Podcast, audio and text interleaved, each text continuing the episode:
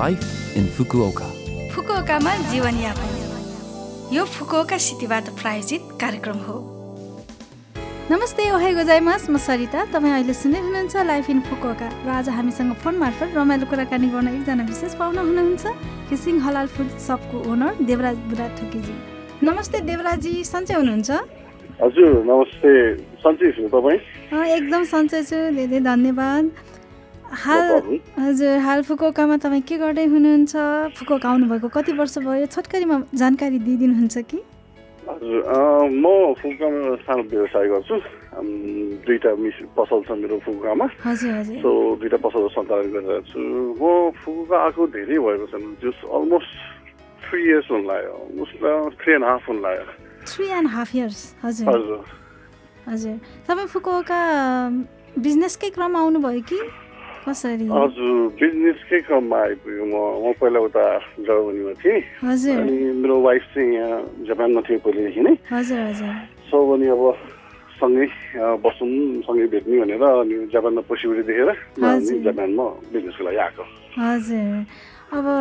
साढे तिन वर्ष भन्नुभयो फुकुओका आउनुभएको है फुकुओका हजुर। सहर तपाईँलाई कस्तो लाग्यो त अँ, पुरा रमाइलो छ किन भन्दाखेरि यो ठ्याक्कै क्राउडेड सिटी भन्ने जस्तो क्राउडेड सिटी पनि छैन हजुर होइन? हजुर त्यो टोकियो ओसाका जतिको छैन हजुर पसिबिलिटी पनि ठिकै छ अनि नेपालीहरूको पपुलेसन राम्रो भएको सानो सहरमा नेपालीहरूको एउटै सानो एरियामा बसेको कारणले मेरो बिजनेसलाई सपोर्ट हुने जस्तो देखेर सो मलाई हजुर पुगेर बेटर लाग्छ हजुर तपाईँको दुईवटा पसल छ भन्नुभयो है कुन कुन ठाउँमा छ होला एउटा मेरो यो सुजुकामा छ हजुर अर्को चाहिँ इजिरीमा छ हजुर अ, दुवै ठाउँमा नेपालीहरूको हौ। सङ्ख्या धेरै छ हजुर फुकामा नेपालीहरूको सङ्ख्या राम्रै छ हजुर यहाँहरू- हजुर सबैजना यसोको एउटा मेन स्टेसन भयो हजुर अनि यहाँ चाहिँ अब सबैजनाले काम जाने ठाउँहरू भएको कारणले यो हजुर। चाहिँ अब एउटा हट पोइन्ट जस्तो भयो हजुर हजुर अनि इजिली चाहिँ हाम्रो वासी इजिली एरियामा धेरै गाकुहरू छ स्टुडेन्टको गाकुहरू हजुर। सो त्यही भएर त्यो एरियामा पनि पपुलेसन राम्रै छ हजुर ए हजुर अब म, तपाईँ जर्मनीबाट यहाँ आउनुभयो होइन अब तैपनि नेपालको जुन हुन्छ नि कल्चरल र अब फुकुओका जापानको केही कल्चर त पक्कै पनि फरक छ तपाईँले केही अलिक कल्चरल सक पाउनुभएको अलिक अचम्म लागेको कुरा Of course, of course, के of course, के धेरै छ धेरै धेरै भने? धेरै कुराहरू छ यो चाहिँ मैले तिनवटा ठाउँ कम्पेयर गर्न पाएँ होइन हजुर। नेपाल पनि भयो मैले एउटा युरोपियन पनि पाएँ र हजुर। जापान पनि पाएँ कि हजुर सो धेरै कुरा डिफ्रेन्स देखेँ मैले जस्तै कि जस्तै हजुर अँ, यदि त्यस्तो भन्दाखेरि सरस्वती भन्दाखेरि चाहिँ हजुर जस्तै मान्छेहरू यहाँको अलिकति फ्रेन्डली त हो हजुर होइन हजुर तर अब हाम्रो नेपाल जतिको फ्रेन्डली त हुँदै हुँदैन होइन त्यति हामी हजुर। जस्तै यिनीहरू चाहिँ अब अलिकति रुल भन्ने जस्तै जो अब जापान वाइज नै त्यस्तो होइन उनीहरू रुल हजुर। भनेपछि रुल अब जे माथिकोले भन्यो त्यही नै सेम हुनुपर्ने आफ्नो आइडिया चाहिँ भन्न नपाइने जस्तै वर्किङ इन्भाइरोमेन्टको भन्नु पऱ्यो भने चाहिँ हजुर हजुर आफू बसले जे भनेको छ त्यही नै हुनु पऱ्यो होइन हजुर एउटा यो कुरा गलत जस्तो अलिक गलत हुँदैन अब फरक होइन हजुर ठिक, अब यसरी सिस्टम यस्तै छ भन्नु पऱ्यो नि हजुर अनि अर्को फरक लागेको मलाई चाहिँ जस्तै उम्, यहाँको अब जापिजहरू छ नि जस्तै, उम्, काम कामको लागि त्यति मिहिनेत गर्ने खाले होइन त्यो हजुर। मिहिनेत बन्छ यो यो जुन नर्मल्ली देख्न पाइन्न सो अब हजुर यो चाहिँ आफ्नो जति घन्टा काम गर्नु त्यो गरेर यहाँ चाहिँ यहाँ चाहिँ अब त्यस्तो भएन कामलाई इम्पोर्टेन्स दिने भयो तर यति धेरै इम्पोर्टेन्स दिने भयो कि फ्यामिली भन्दा नि मा- कामलाई माथि राख्ने भयो यो कुरा फेरि अलिकति नै हुँदैछ होइन हजुर सबैको अब राम्रो राम्रो पछि हजुर। यहाँ चाहिँ सबै कुरा एक्सट्रिम के जुन चाहिँ राम्रो हजुर। कुरा पनि फेरि धेरै एक्सट्रिम राम्रो भएर अब आफ्नो पर्सनल लाइफै ड्यामेज हुने गरी त्यो हजुर भयो र हजुर अर्को चाहिँ ब्याङ्किङ यहाँको ब्याङ्किङहरू मलाई एकदमै चित्त बुझेको छ है हजुर त्यो एउटा विदेशीलाई चाहिँ किनकि अब ब्याङ्क भनेको चाहिँ नर्मली हाम्रो आफ्नो पैसा राख्ने ठाउँ हो नि त हजुर। होइन अनि उनीहरूले हाम्रो पैसा युज गरेर उनीहरूले अब उनीहरूको बिजनेस चल्ने हो हजुर त्यसको लागि पनि धेरै प्रब्लम भयो कि त्यसको मलाई मलाई आज दुइटा पसल गएर पनि एउटा बिजनेस एकाउन्ट खोल्नलाई गाह्रो भएको छ मलाई हजुर तपाईँको सेल्फ एक्सपिरियन्सबाट चाहिँ एकदम एकदम फिल गर्नुभएको अँ, एकदम, ब्याङ्किङ हजुर। चाहिँ एकदमै यो यिनीहरूको नाइन्टी इयर्स पिरियडको ब्याङ्किङ सिस्टम भयो यिनीहरूले चेन्ज गरेन ब्याङ्किङ सिस्टम चाहिँ कस्तो भने जस्तो हाम्रो नेपालको ब्याङ्किङ सिस्टम चाहिँ छ है हाम्रो हजुर। चाहिँ अब पनि एटिएममा त धेरै पैसा दिन सकिन्छ यहाँ अब एटिएममा पैसा दिन सक्दैन नि हजुर आफ्नो हजुर पैसा दिँदा आफ्नो पैसा लाग्छ नि अनि हजुर इन्ट्रेस्ट पनि जेरो पर्सेन्ट हो नि हजुर। त भन्दा पैसा त राख्नु भनेको युजै छैन वास्तवमा त उम्, त्यो चाहिँ एउटा यो ब्याङ्किङ सिस्टम चाहिँ नाइन्टी इयर्सको भयो हजुर है डिफ्रेन्स त मैले यो देखेँ अनि अर्को अलि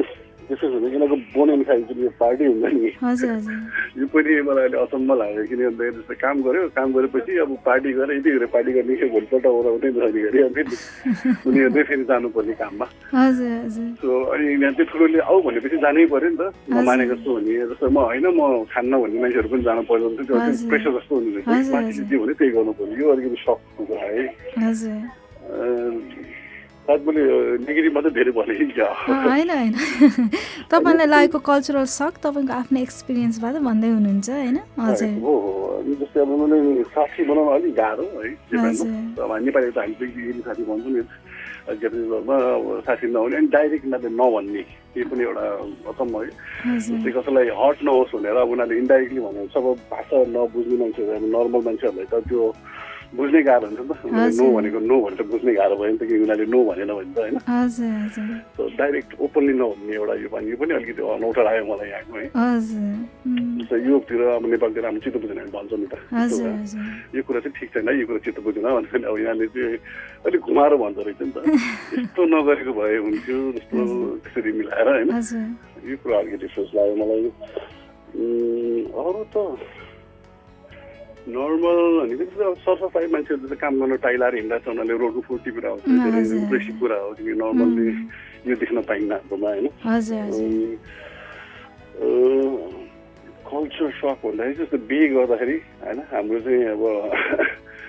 उल्टो बिहे गर्ने अथवा बर्थडे गर्दाखेरि चाहिँ अ, हजुर। हामीले चाहिँ उ- के भन्ने अब जो बर्थडे छ उसले चाहिँ आफ्ना गेस्टहरूलाई सबै आफ्नो एक्सपेन्स आफ्नै खर्चमा खुवाइरहेको हुन्छ गरेर हुन्छ नि हजुर यहाँ चाहिँ अब जस्तो बिहेमा गएको छ भने आफूले नै हजुर। सबैले पैसा उठाएर अब त्यो help- उसको बिहेको लागि भनेर हेल्प गर्दै जस्तो होइन उम्, उम्, हजुर यो पनि हजुर एउटा अलिकति डिफ्रेन्स जस्तो लाग्यो जस्तै अब यो चाहिँ युरोपमा युरोपमा पनि म झुकेको थिएँ किनकि अब बर्थडे हुन्छ बोलाएपछि गएपछि अब उतै गएर सबै कुरा हुन्छ भने चाहिँ तर नहुने आफूले बो- आफ्नो खानेकुरा त्यो बर्थडेमा बोलाए पनि आफ्नो खानेकुरा आफै बोकेर जानुपर्ने अब आफ्नो खानेकुरा आफै हजुर। बोकेर जानुपर्ने त्यस्तो खाले होइन हजुर हजुर यो भयो थियो अर्को डिफ्रेन्स अँ, अहिले चाहिँ मलाई खासै दिमागमा यति मात्र आयो है हजुर थ- ठिकै छ होइन हामी पछि फेरि फेरि तपाईँसँग यसरी नै फोन इन्टरभ्यू फेरि पनि गर्न चाहन्छौँ त्यो बेला अझ फेरि तपाईँको एक्स्ट्रा एक्सपिरियन्सहरू सुन्ने सुन्न मन छ है Of course, of course, no हजुर। problem. अ, देवराजी तपाईँले तपाईँको एकदम बिजी सेड्युलमा हामीलाई टाइम दिनुभयो यसको लागि धेरै धन्यवाद No problem. Thank you हजुर very फेरि much. पनि समय दिनुहोला हजुर Of course, धन्यवाद of course. Thank you, Nana. धन्यवाद आजलाई यति नै कार्यक्रम सुनिदिनु भएकोमा धेरै धेरै धन्यवाद तपाईँको दिन शुभ रहोस् नमस्ते